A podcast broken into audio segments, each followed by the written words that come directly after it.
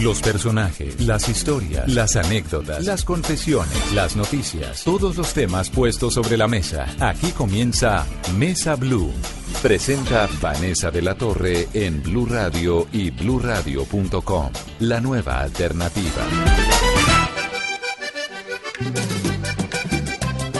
A mi hermano Juancho, que nació para vivir enamorado.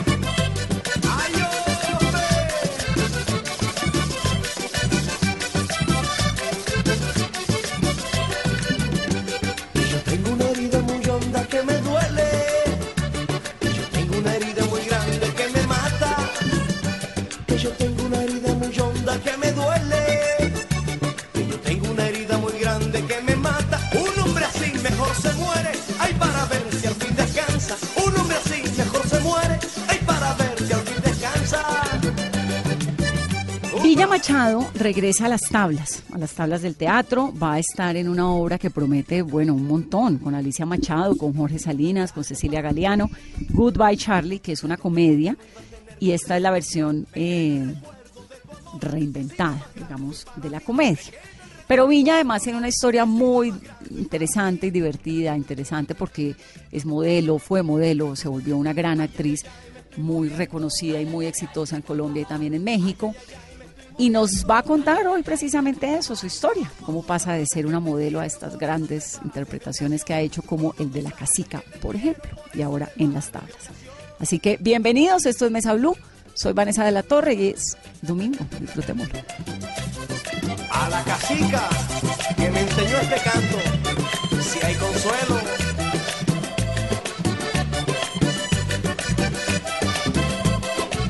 Villa, bienvenida. Buenas, buenas. Vanessa, nos debíamos esta entrevista desde hace rato. Un placer estar aquí. Hace mucho, ¿no? Gracias por esta introducción tan bonita. ¿Qué hizo el acento Samario? Aquí está. es que me pego, me pego al oído, pero aquí está. Niña, ¿cómo le acabó de ir con la casica? Qué personajazo, ¿no? Ay, eh, sobre todo un personaje para mí entrañable, la gente de la costa, eh, sobre todo la gente de Valledupar, que fue muy detractora de narrar la historia de alguien con la cual eh, tenían varias versiones de la misma persona. Viste, ahí está el Samario. Eh, a ellos les gustó. Eh, el, el- al costeño le gustó y le gustó esa, ese- esa aproximación a la mujer. Además, difícil porque semejante personaje. complejo, aparte un personaje que uno conoce, que uno conoció de, de infancia, que, que es que es como la representación del feminismo cuando uno era chiquita, Claro, ¿no? exacto. Eh, un personaje que me llegó a mí en un momento de mi vida en el que yo no había parado de trabajar eh, y que yo fui al casting diciendo, yo voy a no dejarles opción. La opción de ellos soy yo. Y punto. Y punto. Y después de mí castearon dos semanas más y les tocó llamarme. Yo no les opción. ¿Cómo son esas audiencias, esos castings? Eso es complejo porque a ti te entregan un perfil, eh, un perfil de personaje según la historia y te entregan tres escenas o dos escenas y dicen, trae una propuesta. Y uno dice, ¿de dónde me saco esto? ¿Pero Eh, uno lo tiene que hacer solo o con alguien, un interlocutor o cómo es? Depende, hay casting donde simplemente tienes a alguien que te da réplica, que puede ser un maniquí que habla eh, y que lee muy mal normalmente, o puede ser un compañero, un actor y los quieren ver a los dos interactuando en escena, a ver cómo se llevan porque los quieren ver de pareja. Cuando tienes un, un, un compañero, un partner entregado, generoso, que también va con las mismas ganas que tú de ganarse el personaje, eso es una delicia. Claro. Eso como toda es la vida. delicia. Exacto. Entonces llega este casting de la casica, yo la leo y me entran todos los nervios del mundo. Me lo entregan el viernes y el casting era el lunes. Yo mandé a traer un vestido de pilonera desde Valledupar. Tengo familia en Valledupar, entonces esto fue entrega express. Eh, fui, me hice el pelo cortico, me hice como uno de esos enredos donde se te ve el pelo corto. Leí lo que pude el lexicón del Valledupar para poderle meter unas cosas de esas palabras rimbombantes que a ella le encantaba decir. Intenté buscar audios de ella, no encontré por ningún lugar. En YouTube solamente estaba una canción que ella grabó, porque ella grabó un CD de música vallenata. que yo tengo una herida muy honda que me duele, que yo tengo una herida muy grande que me mata y un hombre así mejor se muere, ay para ver que el fin descansa, un hombre así mejor se muere, ay para ver que el fin descansa. Y decía, este golpe y esta carcajada, ¿de dónde? ¿de dónde? Porque era una mujer desinhibida, pero una propiedad tremenda y una mujer que sabía de lo que hablaba. Entonces tocó irse, irse como a, irse, la palabra es empoderar, irse empoderando de cada detallito que iba descubriendo de ella, de todo. Yo llegué al lunes Y era la casica. y yo ya estaba poseída por Consuelo Araújo. estaba completamente poseída por ella. Y lo más lindo es que Andrés Marroquín me dice, todo lo que estás haciendo es justo lo que no estoy buscando. Ay, no, qué angustia. Pero quédate y después de almuerzo te queremos ver con una que va a ser tu hija. Y yo en ese instante me temblaban las piernas, me sentí la peor actriz del mundo. Yo venía de hacer La Esclava Blanca, no, venía de hacer, ¿qué estaba haciendo yo? Lady, la vendedora de rosas. eh, Brigitte en la vendedora de Brigitte rosas. en la vendedora de rosas. Venía como full encarretada, sin parar de trabajar. Y llega este señor y me dice que si yo entendí las escenas. Y dije, me dio con el manduco, como decimos en la costa, me dio con todo. Claro, cuando llegamos después de la, de, de la retoma de almuerzo, yo me quería ir. Claro, además uno se inseguriza. Claro, no, lo vuelven chicuca uno. Chicuca, claro. Entonces yo me agaché y la piernita me temblaba y porque eh, un actor juega con sus emociones, esa es mi herramienta básica. Entonces cuando te dicen justo en la cara que no, pues tú que si es que un no no tiene, un no no es un tal vez, un no es un no. Eh, y yo dije, ay, ya, na- ya nada pierdo. Me voy o me quedo. Ya nada pierdo. Y estaba empacando y llega el libretista y me dice, ni se te ocurra. Esto es solamente porque te está apoyando. Y yo, ay, vean a este, vean a este. Y llegué a ese otro, a esa otra escena ya muy emberracada, ya, ah, sí, me la vas a montar. Ah, ah, pues venga. Y le hice esa casica emberracada con mucha rabia, con mucho temple, que no me dejo, no te oigo. Y esa fue la que les gustó. y ahí es donde está también donde reside la magia de los directores. Que sepan cómo picar a un actor, que sepan dónde es uno vulnerable. Pero es necesario sacarle a uno la vulnerabilidad, porque finalmente todos los seres humanos tenemos nuestras debilidades, nuestras fortalezas. ¿Cuál es la necesidad de sacarle a uno sus debilidades? Hay unos, que, hay unos que se exceden, pero cuando un director es tan precioso en el manejo de tus emociones y te conoce tanto, yo tengo directores con los que he trabajado tantas veces que me conocen y me dicen, ay, no te creo. ¿Cierto? Entonces eso es muy rico porque, porque, porque te dicen, a ver, ¿y qué tal si lo hacemos de esta manera? ¿Y qué tal si?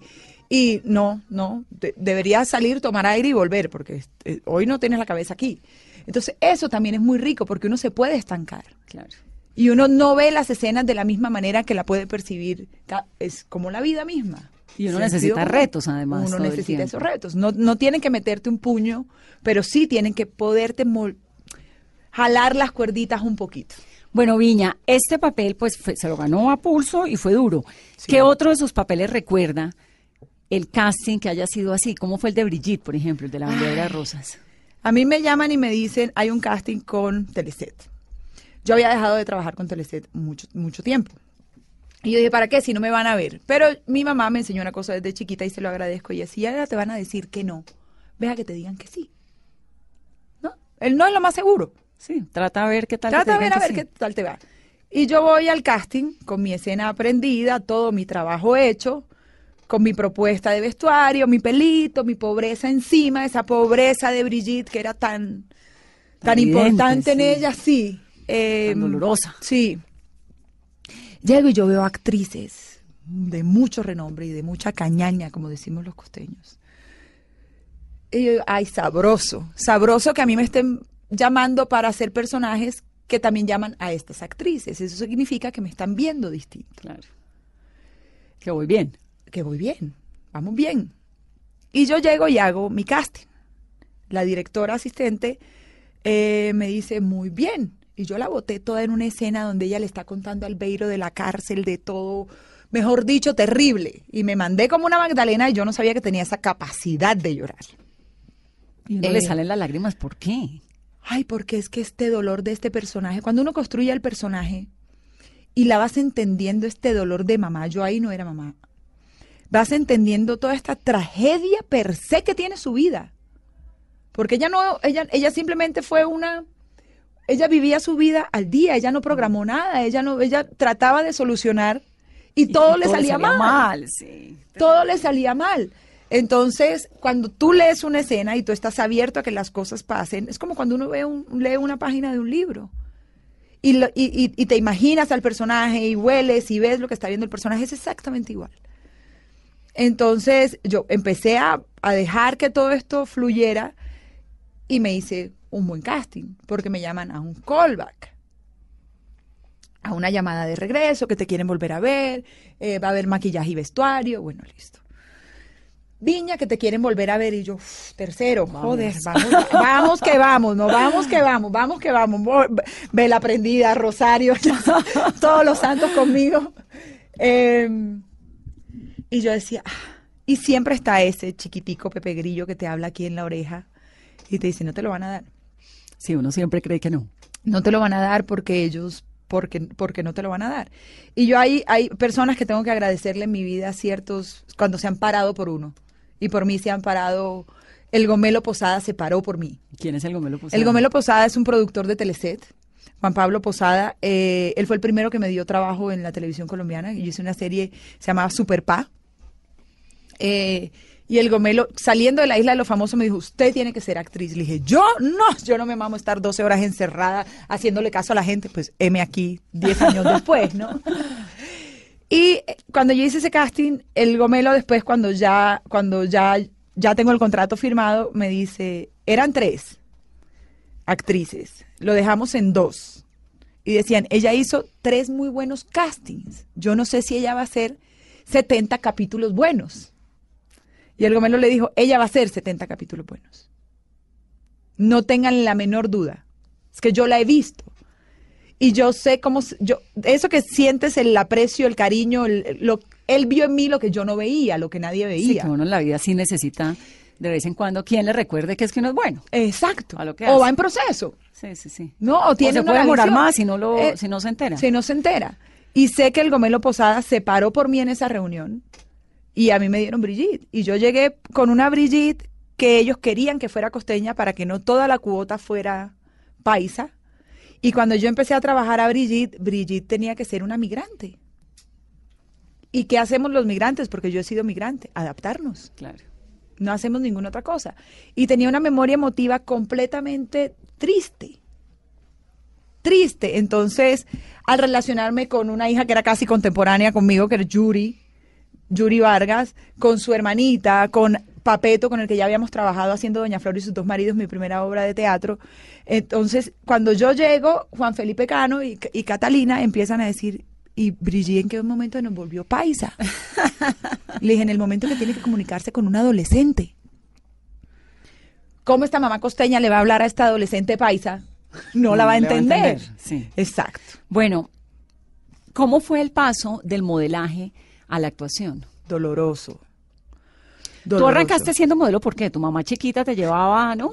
Venga, que, esta, o que esta niña es linda Linda no. y talentosa. No, no, no. Venga, que es que usted es muy flaca y muy fea y muy jorobada. Hagamos algo con esta niña. y es muy hiperactiva. Eh, yo a los, no sé, siempre fui de contextura muy delgada. Eh, mi hermana Gina es una mujer muy bonita, una cara preciosa, y era la niña consentida de mi mamá. Era, porque con los años las cosas han cambiado. Óyelo, Gina.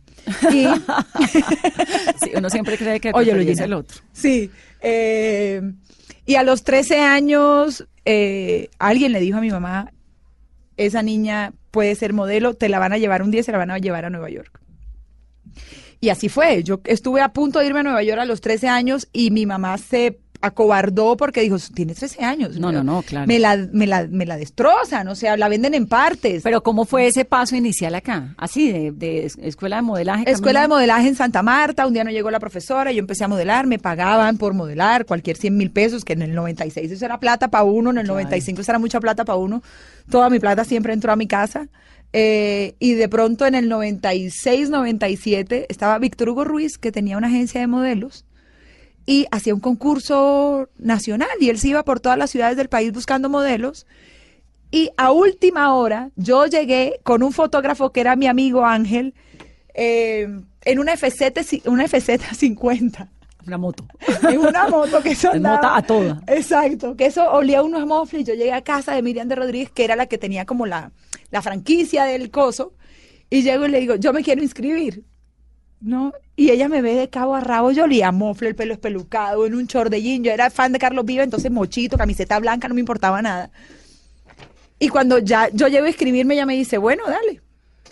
Eran 50 mil pesos la inscripción y yo ni siquiera los llevaba. Le digo, yo puedo venir más tarde y se los pago. Total es que me gano el concurso de modelaje. Y cuando, cuando voy, cuando ya, ay sí, Virginia Machado se gana el concurso, todavía no era Viña, Virginia Machado se gana el concurso, voy bajándome como del trofeo, ¿no? Y ahí mismo me van quitando el título y dicen, no, no, no, no, ella no gana, fue un error, no sé qué, bla, bla. y Ah, me- como me Miss sacaron Universo. Como mi- una Ariadna me hicieron. Yo también tuve mi momento Steve Harvey. Y me quedé por fuera, entonces me pusieron de tercera y la tercera ya no venía a concursar al nacional.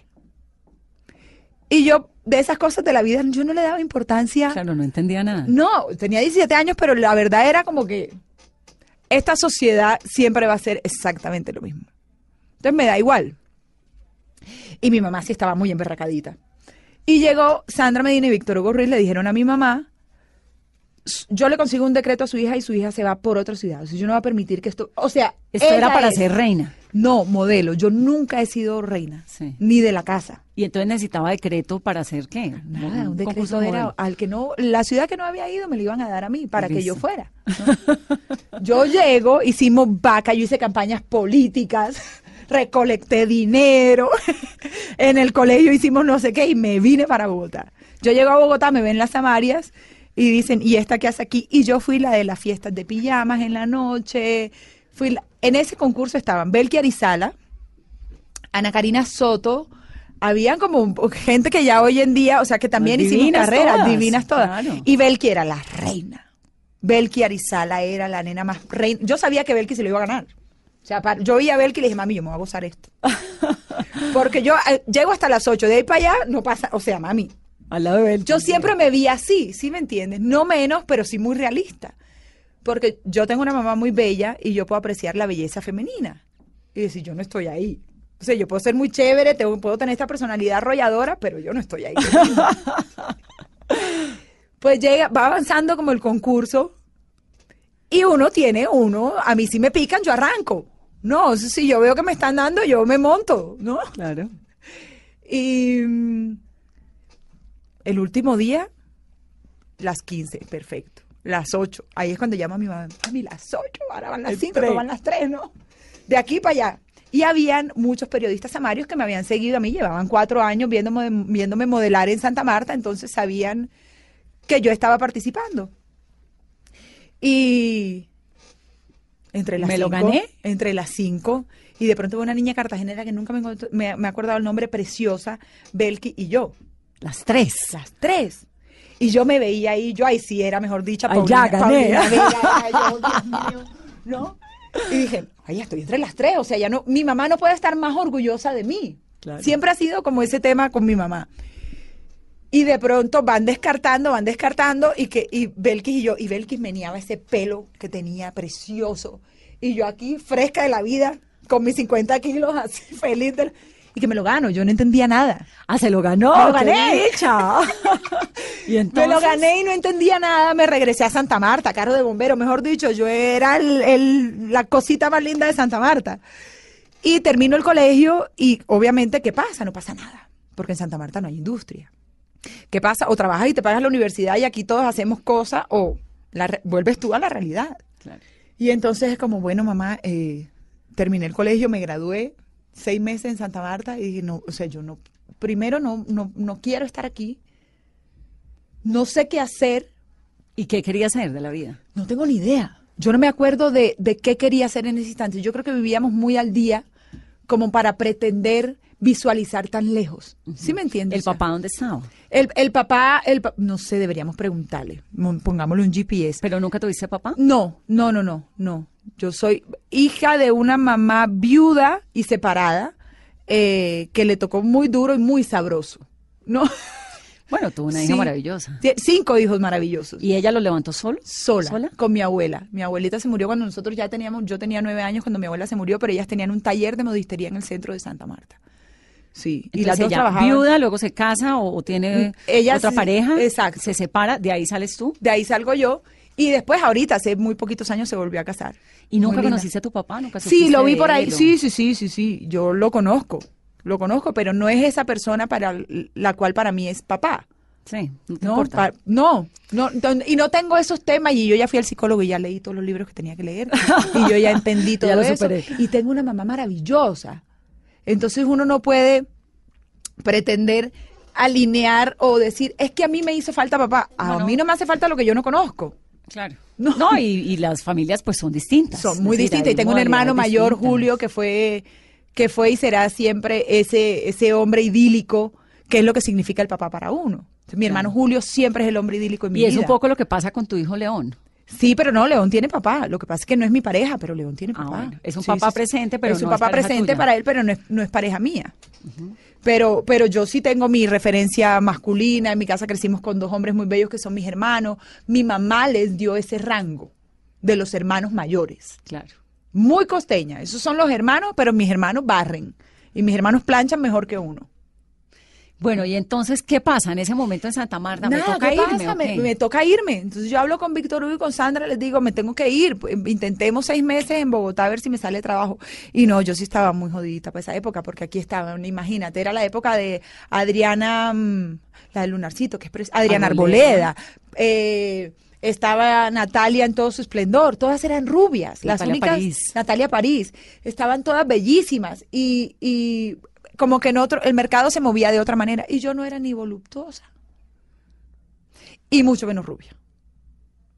Y les llega a ellos una cosa que se hace en México que se llama eh, una invitación a un congreso de modelos que hacían en México, que lo hicieron durante muchos años. Y era como de, de todas las agencias chiquitas de Sudamérica en México para que ellos, las agencias locales, escogieran modelos. Claro. Y aplicas. Y me voy. Y esa es la única que le dan la visa por seis meses. Yo estoy en el aeropuerto con mi pasaporte y llamo a la señora Maritza y le digo, ¿confías en mí? Me dijo, sí. Tengo el pasaporte en la mano, estoy a punto de montarme en un avión, me voy a ir a México. Me dijo, vete y no vuelvas. Vete. Ella sabía la clase de hija que tenía. Claro. Eh, yo voy, volví al mes, yo voy, no pasó conmigo, ningún- ninguna agencia me escogió. Eh, y yo agarré la lista de las agencias y al día siguiente dije, yo no voy a perder el viaje hasta aquí. Al día siguiente cogí la listica de todas las agencias y me fui sola, Una por una. una por una. Menos mal llegué de primero a donde era. Llegué a la agencia de Glenda Reina. Eh, Glenda, si la conocen, o para ponerlos en contexto, es una de las jurados de México Next Top Model. Es la mamá de una chica que está muy de moda ahorita que se llama Eisa González, eh, que yo la conozco perfecto, es como hermanita mía. Eh, Glenda, yo llegué a su oficina y yo me acuerdo perfecto cómo estaba vestida yo. Yo tenía un vestidito, cualquier cosa, como de esos, de ese estampado que uno hace como los hippies, eh, y unos tacones muy altos. Muy- yo siempre estaba en tacones muy altos. Y entró Carlos, su esposo, por la puerta con un perro que tenían y llega a su oficina y yo llevaba una hora ahí sentadita, muy juiciosa, esperando. Y yo lo oigo cuando él le dice, ¿tuviste las piernas que están allá afuera? Ese es uno de los ángeles en mi vida. Ah, qué lindo. Y sale Glenda, muy norteña, y esta historia la contamos igual ella y yo, o sea que no estamos erradas, eh, y me dice, ¿dónde andaban esas pinches patas? Y yo en Santa Marta. Y me senté enfrente de ella y nos enamoramos. Y ella dijo, no te vas, ve a Colombia, cumple 18, a- 19 años, trae tus cositas que no te vuelves a ir. Y me fui a un apartamento de modelos, a empezar mi carrera. En México. En y ahí fue donde hiciste el video, los videos de No, Paulina. eso o fue eso ya fue en la época buena. Esa ya fue en la época buena. Eh, es- ese fue una época en la que tú estás entendiendo que tienes que ir a castings, que, que hay 25, que hay 200 500 perso- agencias, sí, que hay pues que México 200 es personas esperando un casting, Sí. que no, y eso se movía y uno no entendía nada, entonces era como, y en una ciudad... todavía México se sí, mueve. que es como una ciudad que te puede comer vivo. Mm. Y yo le agradezco a mi mamá los valores, la educación, el temple, el poder. No le reciba nada a nadie. Primero mire, oiga, como esas cosas que le enseñan a- que le enseñaron a uno las mamás, eso. No abre primero, oiga, revise, mire, y después usted tum pa'lante. Y así era yo. Muy juiciosa. Yo no me tomé un trago en México, nada, era muy juiciosa. Yo fui a trabajar, yo fui a proveerle un futuro a mi familia y uno para mí, un bienestar.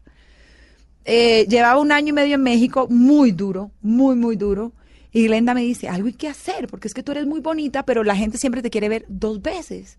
Y hay que hacer que la gente te quiera, que, o sea, que se quede contigo a la primera. Algo pasa. Entonces me dice, chao maquillaje, pecas a mí. Y me corta el pelo como un niñito. Y yo ahí no paré. Me mandó a Londres, me fui a Italia. Cuando regresé de Italia, hice los videos de Paulina Rubio. eh, y yo ya ahí despegué. ¿Cómo fue lo de los videos de Paulina? Eso es también, Eso eso fue como lo primero que, que Sí, vimos, ¿no? sí, Grande. sí, sí. Bueno, antes de eso, Carlos Vives. No, ¿O fue primero Paulina. Primero Paulina. Primero Paulina. Sí, no, yo estaba chiqui, yo tenía 21 años. Muy chiquita. Muy Y chiquita. Paulina ya era Paulina. No, ella era la chica dorada en todo su esplendor. Pero mejor dicho, rechinaba. ¿Cómo fue la historia de los videos de Paulina? Nada, yo fui a un casting con un señor también que hizo Mujeres Asesinas en México, que se llama Pedro Torres, muy reconocido en el medio. Eh, y yo fui al casting y yo le gusté a Paulina, punto. Qué risa. Esa Yo fue le el último adiós. El último adiós y son dos. Y yo no soy esa mujer. Yo no soy esa mujer. Sí. Vamos a hacer una pausa en esta conversación de domingo con Viña Machado, que se llama Virginia. Ya nos va a Virginia, contar Virginia. de dónde sale el Viña. Y regresamos. Esto es Mesa Blue. Soy Vanessa de la Torre. Por las buenas soy buena, por las malas lo dudo. Puedo perder el alma por tu desamor, pero no la razón. Yo soy toda de ley y te amé, te lo juro. Pero valga decirte que son mis palabras el último adiós,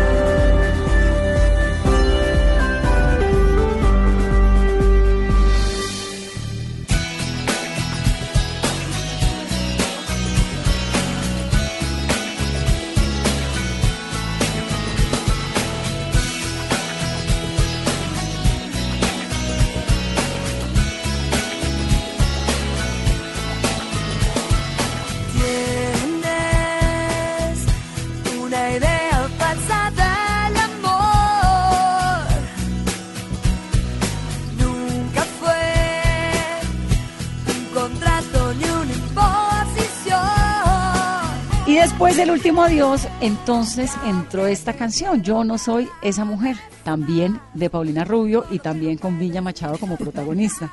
¿Ya se llamaba Viña? Sí, sí, sí, sí. Lo que pasa es que yo me, me llamo Viña desde que mi hermanita Vanessa puede hablar. Porque Viña. Sí, señor. No podía decir Virginia. Muy simple. Ay, tiene nombre artístico. No, yo no tengo nombre artístico. Yo tengo apodo. Apodo. Como si me dijeran la flaca, la mona, Viña. Así, porque ella no podía decir Virginia. Y un día, Víctor Hugo Ruiz dice Virginia Machado. Y le digo, no, pero me puedes poner el apellido de mi mamá, que es Wells. ¿No?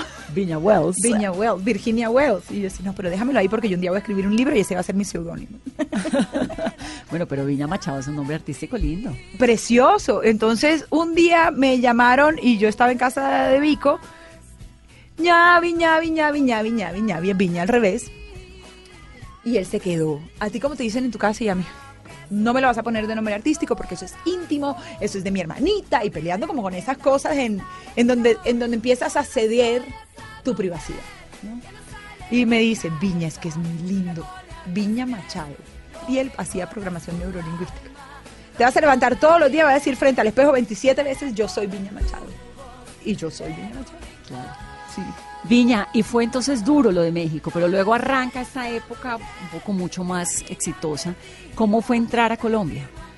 Porque pues usted ya era una estrella en México. Yo no quería vivir en Colombia. En Colombia me parecía un país reaburridor. Aparte, Bogotá, una ciudad tan fría. Yo no tenía amigos en Bogotá. ¿Cuántos años en México?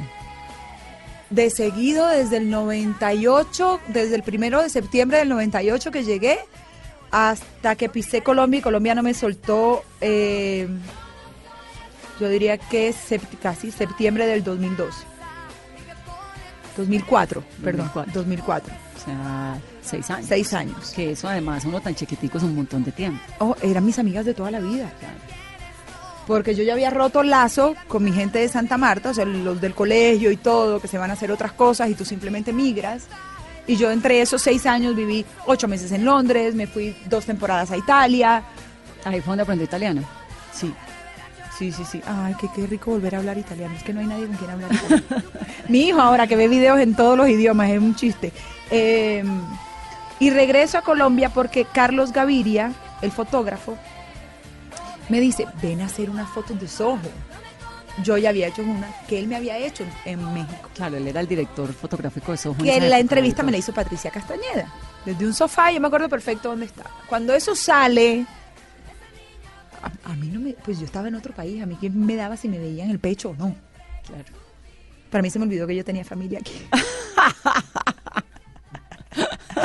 no me dijeron nada, se quedaron calladitos. Cuando Carlos Gaviria me dice, ven a Colombia que vamos a hacer el, el quinto año de la revista Soho, ven, te pagamos todo y vienes. Claro, una portada con Indira Serrano, Juliana Galvis, Catarina Sach, como un montón de gente que yo había oído los nombres de Norma Nivia.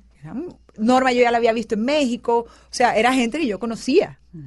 Eh, y yo, bueno, y vengo y hago otra vez unas fotos en bola y esto fue la caboce en mi familia. Yo después de eso hice dos más y ya después ya dije que no. Pero me di el gusto y hice dos más. Que decía la Eh, mamá. Sí.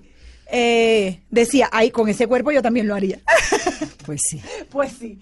Eh, mis hermanos sí no entendieron y yo dejé de hacer desnudos cuando mis sobrinitas me dijeron, tía, ¿y tú por qué sales mostrando las tetas en una revista? ¿A los cuántos años? Las niñitas. Sí. yo creo que Vale tenía seis años. Claro, ya Sí. queda uno. No, ya. Mm. ¿Qué, qué ejemplo ¿Qué le digo? soy? ¿Qué le digo? ¿Es arte? ¿Soy artista? Sí. Esto es un desnudo artístico. Es un desnudo artístico. Tía, tienes una cámara y tienes las tetas afuera. O sea, no- esto de artístico no tiene nada. Sí, no. Sí. No. Y estando aquí, me Caracol me llama para, me invitan a un casting porque estoy, no sé, en una fiesta de clausura. Mira cómo son las cosas de la vida, que Dios lo pone a uno en unos lugares más raros. Estoy en la fiesta de clausura de un curso de actuación de la maestra Vicky Hernández, María Victoria. Con mis amigos Michelle Brown, toda la gente que había modelado conmigo en México, que estaban actuando aquí. Yo voy a la fiesta y alguien me dice, tú eres actriz, y yo como era tan osada con mi respuesta. Sí. Las mujeres fingimos todo el tiempo, ¿no? Actuamos. Actuamos. Entonces me dice, ah, sí, actúas mucho, te voy a mandar unas escenas ya a tu mail y el lunes te veo a tal hora en Caracol para hacer un casting. Como el pues muere por la boca, más me valió salirme de la fiestecita, ponerme a estudiar y yo llegué aquí, a esta casa, a hacer el casting para Dora la celadora. Eran 12 capítulos. Yo me fui a México, yo dejé eso aquí como muy rico haber venido. Yo estaba haciendo un casting pal- como yo hacía castings. Claro. ¿no? Sin saber que esto le iba a dar un giro a mi vida. Y me fui y me llama el personaje, que no me acuerdo el nombre, por eso no lo he dicho. Y me dice, Viña, te quedaste con el casting. Trae tu maletica, tres meses, vienes y haces 12 capítulos. Maravilloso. Yo que vivía feliz viajando de un lado para el otro, para mí era... Y yo vivía con Cecilia Galeano.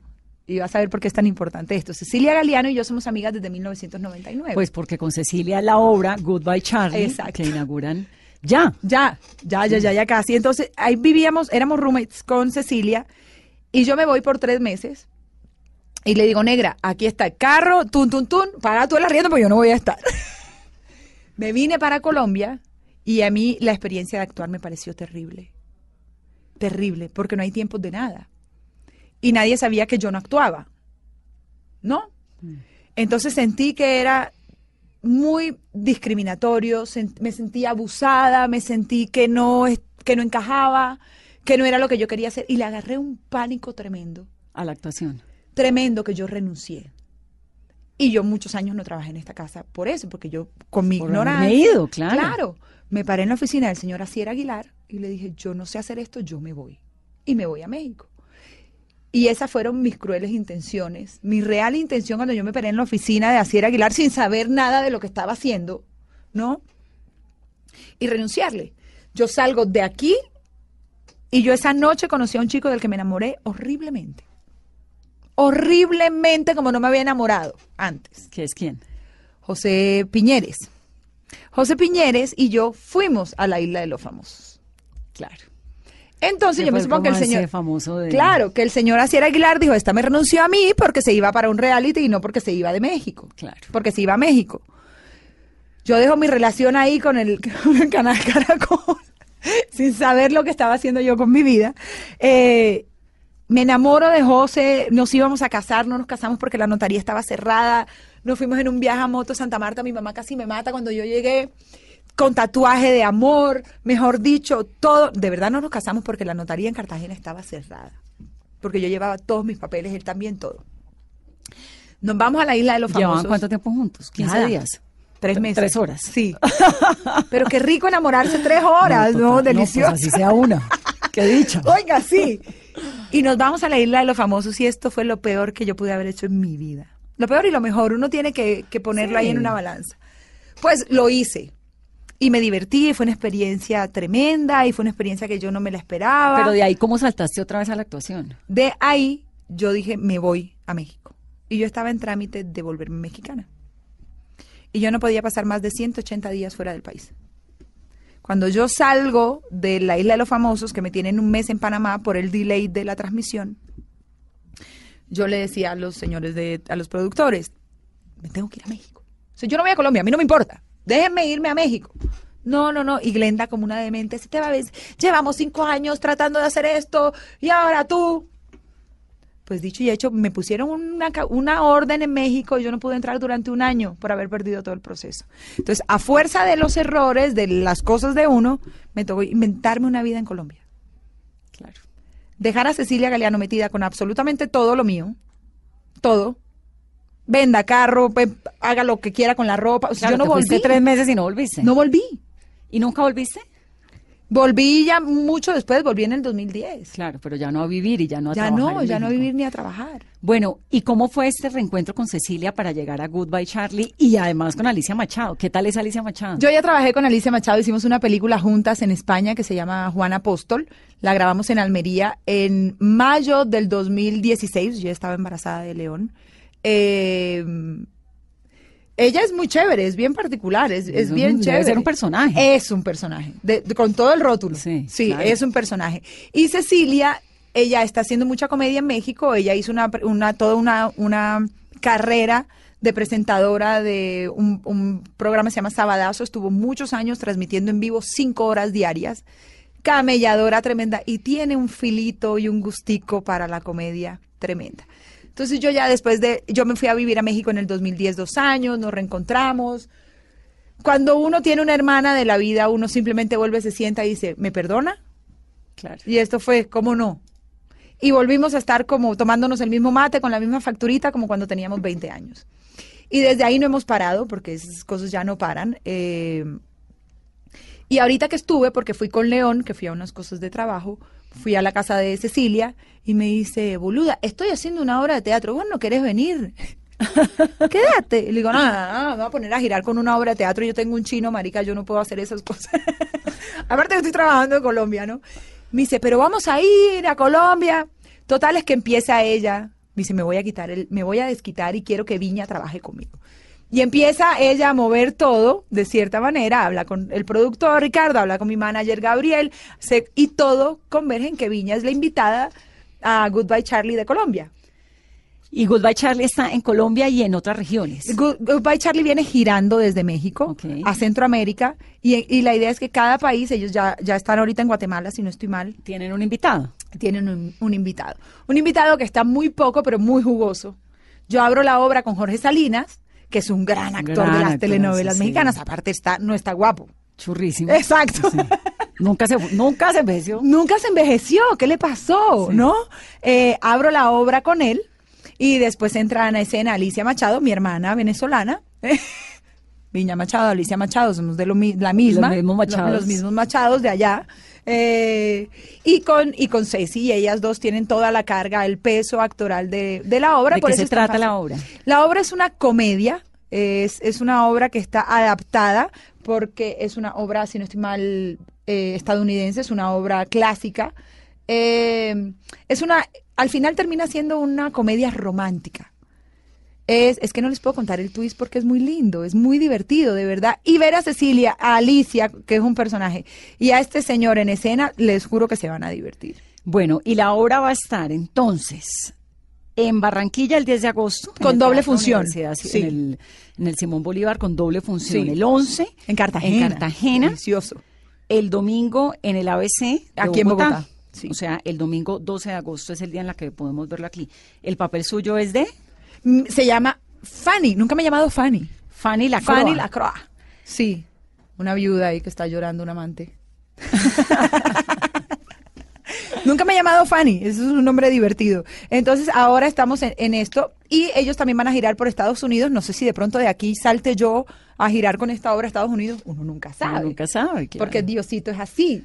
Eh, bueno, mira, todo el camino recorrido y lo acabamos de hablar en 40 minutos. que Viña, ¿qué te gusta más? ¿El teatro, el cine? me gusta el poder hacer todo.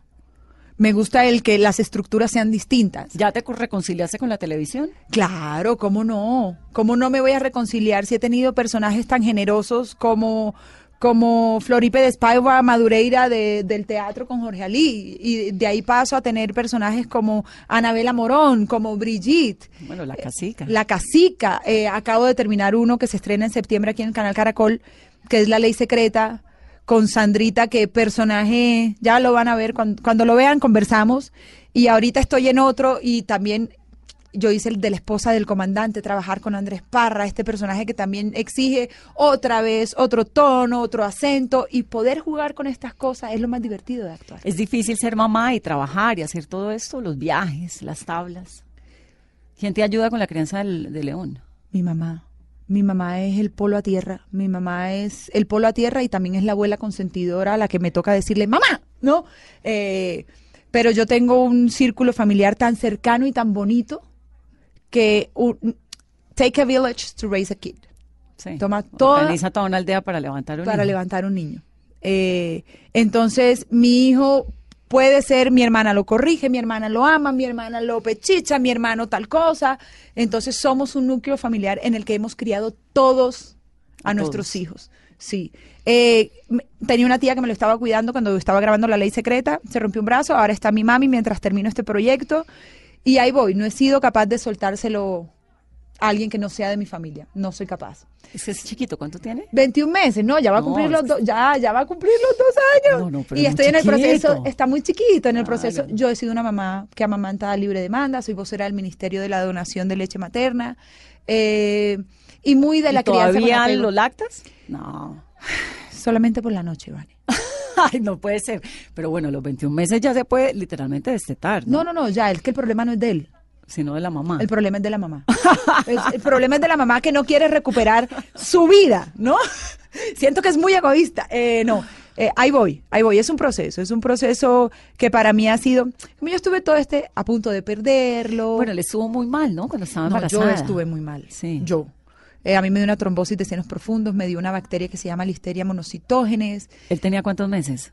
26 semanas, 6 meses. Sí, muy chiquito. Y las probabilidades... En el embarazo. En el embarazo. Claro. Que León naciera sin ninguna secuela era muy bajita.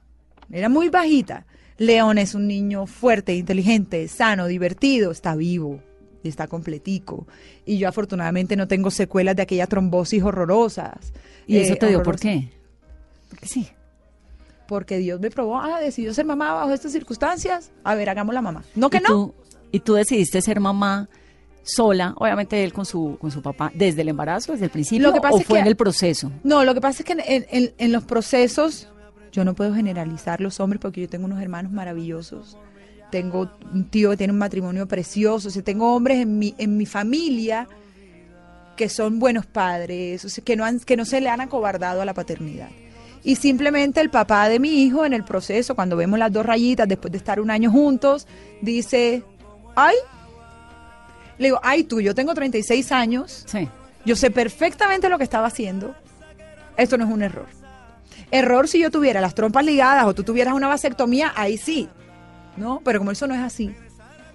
Entonces yo a los 36 años estoy embarazada. ¿Te montas en este caballo conmigo? No. ¿Listo? Me voy sola. sí. Es que qué?